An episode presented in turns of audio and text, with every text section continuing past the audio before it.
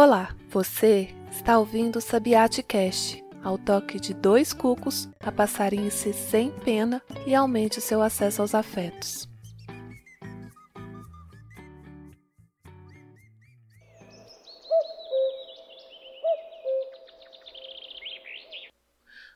Domingo na quarentena, 12 de julho, aula de voo. Mãe e filhote saindo do ninho, isto é, de um vaso de planta suspenso na área de serviço da casa de uns humanos. Varal, fio de extensão, beira de janela.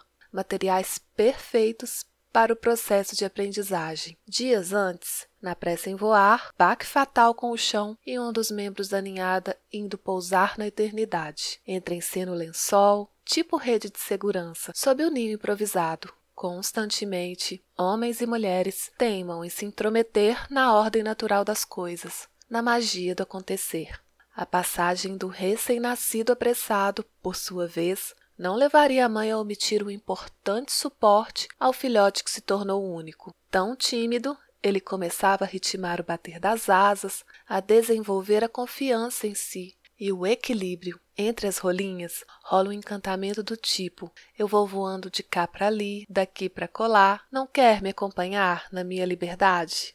E, se o aprendiz às vezes se empolgava, logo vinha o susto diante dos perigos de se desestabilizar. Confusão, tremores, inseguranças. Ninguém deseja que apressem curte os próprios planos, nem de voo, nem de vida. A gente sabe que o pássaro miúdo venceu o medo e atravessou o vão da janela para planar no azul, onde haveria de continuar em crescimento. No vaso de planta, o ninho vazio dava testemunho do adeus de quem se foi pelos ares. Nos olhos dos moradores isolados há meses, o verde das folhas dava anúncios de esperança, esperançosos e esperançosas espetados pelos receios, dos desafios à firmeza do amor, da vitalidade, da confiança e do que mais possa vir a estremecer, fraquejar, medo de decolar e a possibilidade de viver o assombro, do declínio, rumo à desilusão do tombo. Quando é que a gente sabe que venceu o medo e atravessou o vão da janela para planar no azul do nosso céu?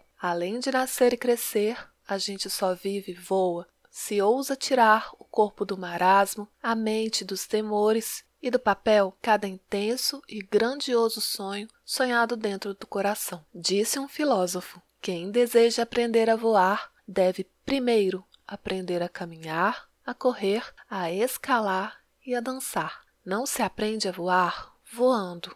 Enfim, que as barreiras das caminhadas não desencorajem a ninguém de ensaiar com graça as intensas danças professoras de cada bater de asas. A gente não alcança a beleza pura de chegar lá e se manter no alto por pura sorte. Os voos de evolução são feitos de misturas e em etapas misturadas. São feitos de paciência e ousadia, força e delicadeza, entrega e determinação.